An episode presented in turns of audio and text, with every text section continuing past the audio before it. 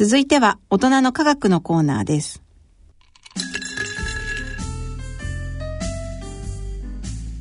大人のための大人のラジオ。大人の科学のコーナーです。ご機嫌いかがでしょうか？慶應義塾大学大学院理工学研究科鈴田春奈です。ご機嫌いかがでしょうか？東京大学政策ビジョン研究センターの山野博子です今回は日経サイエンス編集長の中島茂彦さんにご出演いただき科学の話題について解説いただきます中島さんよろしくお願いしますえー、はじめまして、えっ、ー、と、日経サイエンスの中島です。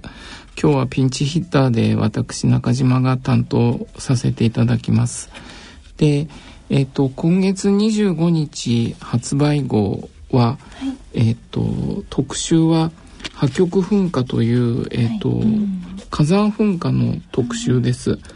えっ、と、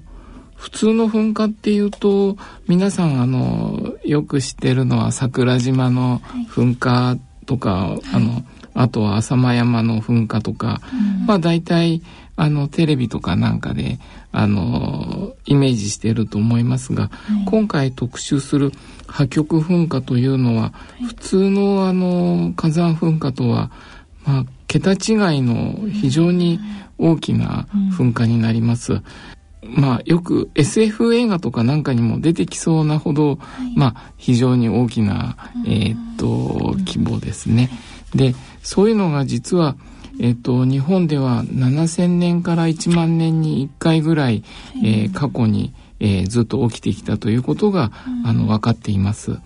で、だけど私たちが今その破局噴火でそういう巨大な噴火があって、ありましたと言っても、うん、ほとんどみ皆さん何それっていうふうに思うかと思います。それはそういう大きな噴火があの一番直近で起きたというのも7300年前ですね、うん、えー、つまり縄文時代に起きたのが最後なので、うん、それ以来私たちはそれを経験したことがないので、まああの身近に感じてないわけなんですけども、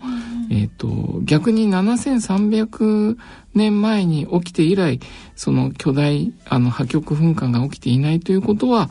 まあ逆にずっとその間マグマが地下に溜まってたということにもなるので、まあだんだんその真剣にそういうすごい巨大な噴火が起きる時が近づいているのでちょっと準備をしないと研究も進めないといけませんねというところを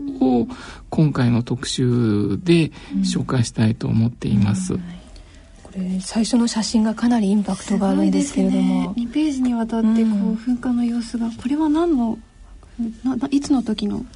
噴火なん。ですか、はいえっと、これはあの2ページの見開き最初の特集の最初のページはあの雲仙普賢岳、えー、の時の、えっと、火砕流の写真です。あえっと、ちょっとお年を召した方ならご存知かもしれませんが、はい、1990年代初めに、雲仙普賢岳が、まあ、噴火しまして、その時に大きな火砕流が起きて、91年の6月に起きた火砕流では43人の方が、まあ、お亡くなりになったんですね。でそれ以来、えっと、火砕流は9,000回を超える回数雲仙普賢岳で起きていてその中の、えっと、1, 1枚その中の一番こう青空をバックに火砕流がこう押し寄せてきているというのが今回の扉に、えー、特集の扉に使った写真です。で最初に申し上げました破局噴火の場合はこういったその火砕流というのがまあもし九州で起きたとすると、九州のほとんどの部分を火砕流が、えっ、とこうなんて言うんでしょうかこう、えっ、と広がってしまって、でまああのまあ火砕流というのは非常にあの高温の、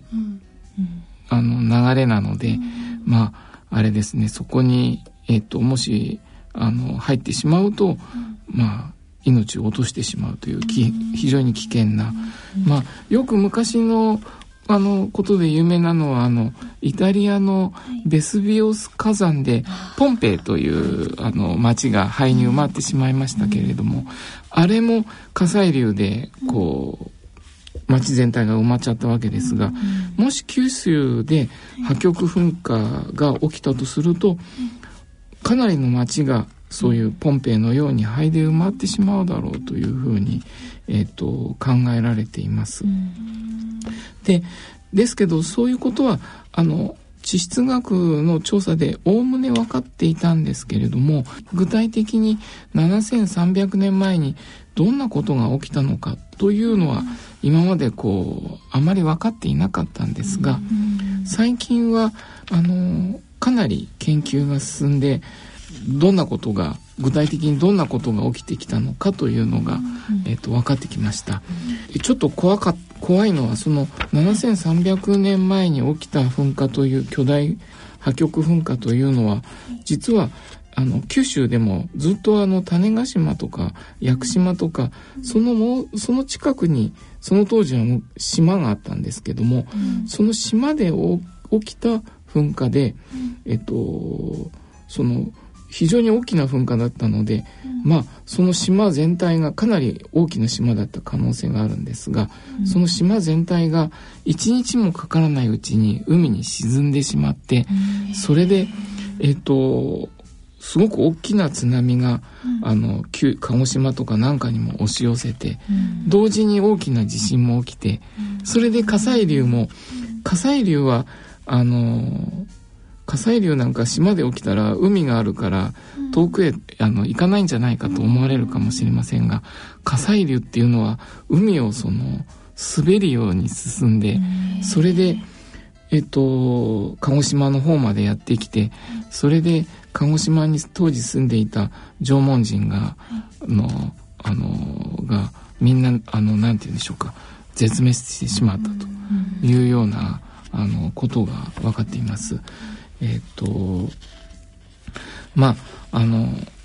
まあ、それほど非常に大きな噴あの噴火だったということでじゃああの今はその縄文人と違って私たちはいろいろあの観測装置があるので、まあ、どのくらい先にそういうのが起きるのか、えーと、予知できるのかというところが、まあ、一番気になるんですけれども、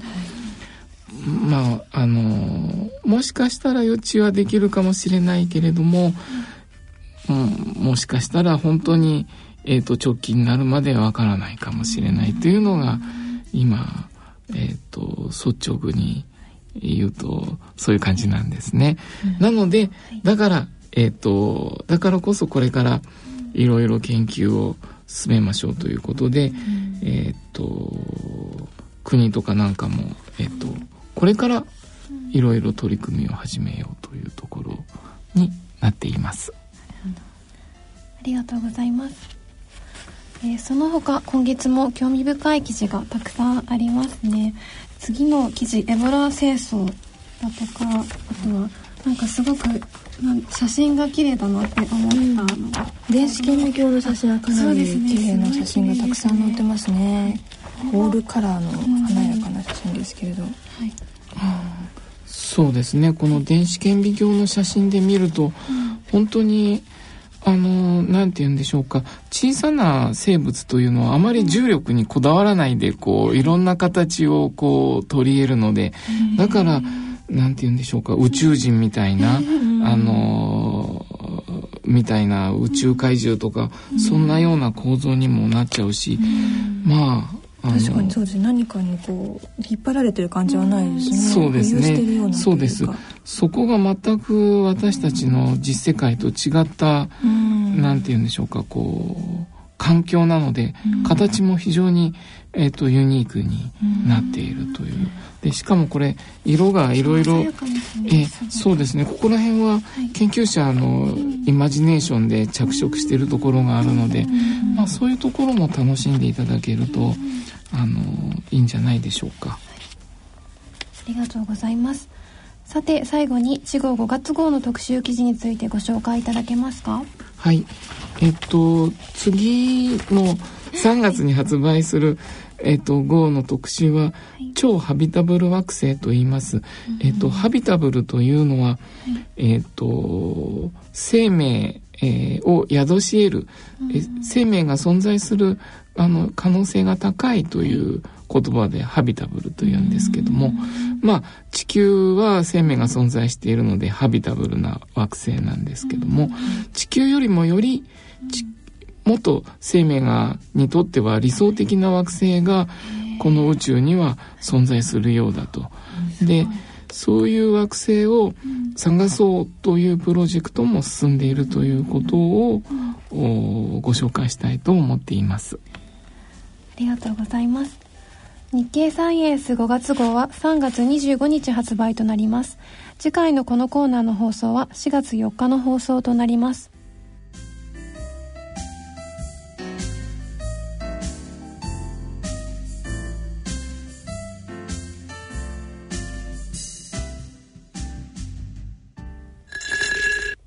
大人の科学のコーナーでした。